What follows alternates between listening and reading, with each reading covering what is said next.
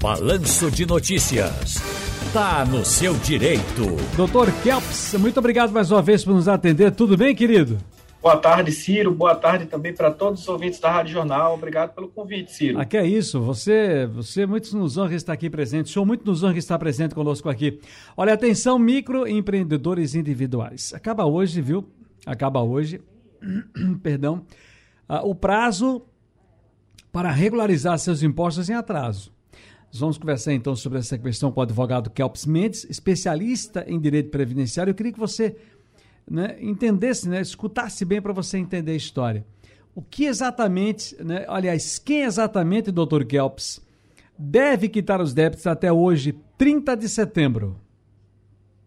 Bem, Ciro, antes de mais nada, a gente precisa simplificar algumas informações e desmistificar, porque acaba ocorrendo muita confusão quando se trata do microempreendedor individual. Hum. É uma modalidade simplificada, tanto que ele é optante pelo Simples Nacional, né, daquela modalidade de empresa que tem apenas um único funcionário e que tem faturamento anual de 81 mil reais, mais ou menos 6.750 reais por mês.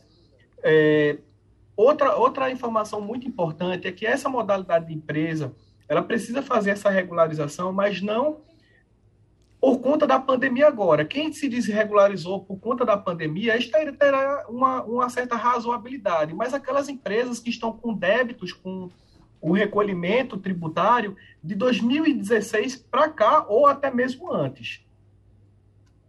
Ok. Agora, o que é que pode acontecer com os MEIs, né, com o microempreendedor, que não regularizar sua situação dentro do prazo? Bem, Ciro, a partir do momento que essas empresas não realizarem essa, essa, esse pagamento em si, elas estarão incorrendo em débito tributário, né? Poderão ser inscritas né, na dívida ativa da, da, União, poderá incorrer num tipo de cobrança judicial desse tipo de débito, ou até mesmo perda de benefícios tributários, já que são habitantes do Simples Nacional, podendo incorrer, inclusive, na perda da qualidade segurado do próprio INSS. Certo. Agora, além da inscrição, inscrição na dívida ativa da União que o senhor falou aí, doutor Kelps, quais os prejuízos legais para os MEIs que não se regularizarem até hoje? Existe algum mais? Tem sim. É, como o próprio nome já disse, Ciro, são modalidades de empresas simplificadas. Inclusive, ela tem uma abertura muito grande para o mercado quanto à questão de acesso bancário para empréstimos e a própria organização e manutenção desse tipo de empresa. A partir do momento que elas incorrerem em dívida, elas terão com o famoso nome sujo, né? Não, não poderão optar por modalidade de empréstimo simplificado, além de incorrer no débito judicial, que terá um acréscimo de mais 20% sobre o valor da dívida. Mas ela pode, então, depois ter o nome. Bom, se o MEI inscrito na dívida ativa, se for inscrito na dívida ativa, mas aí ele conseguir se regularizar, ele consegue se regularizar depois, voltar a ter os benefícios previdenciários. Esses benefícios que o senhor falou agora há pouco aí, eles podem reaver, né? Claro, se regularizando, há possibilidade para isso? Ou é algo assim, é taxativo, errou, não tem como voltar mais? Bem, Ciro, em se tratando de direito, nada é 100% certo ou taxativo. Certo. É, existe sim a possibilidade de, de, transacionar isso judicialmente, de tentar fazer um parcelamento, discutir a questão para readquirir toda essa qualidade, não só de a qualidade previdenciária, mas a qualidade e a lisura que a empresa tem que ter para poder ter a condução e a sustentabilidade do negócio. Muito bem. Então, qual é a para fechar aqui, quais são as suas orientações aos nossos amigos e amigas aqui do, dos os MEIs, né?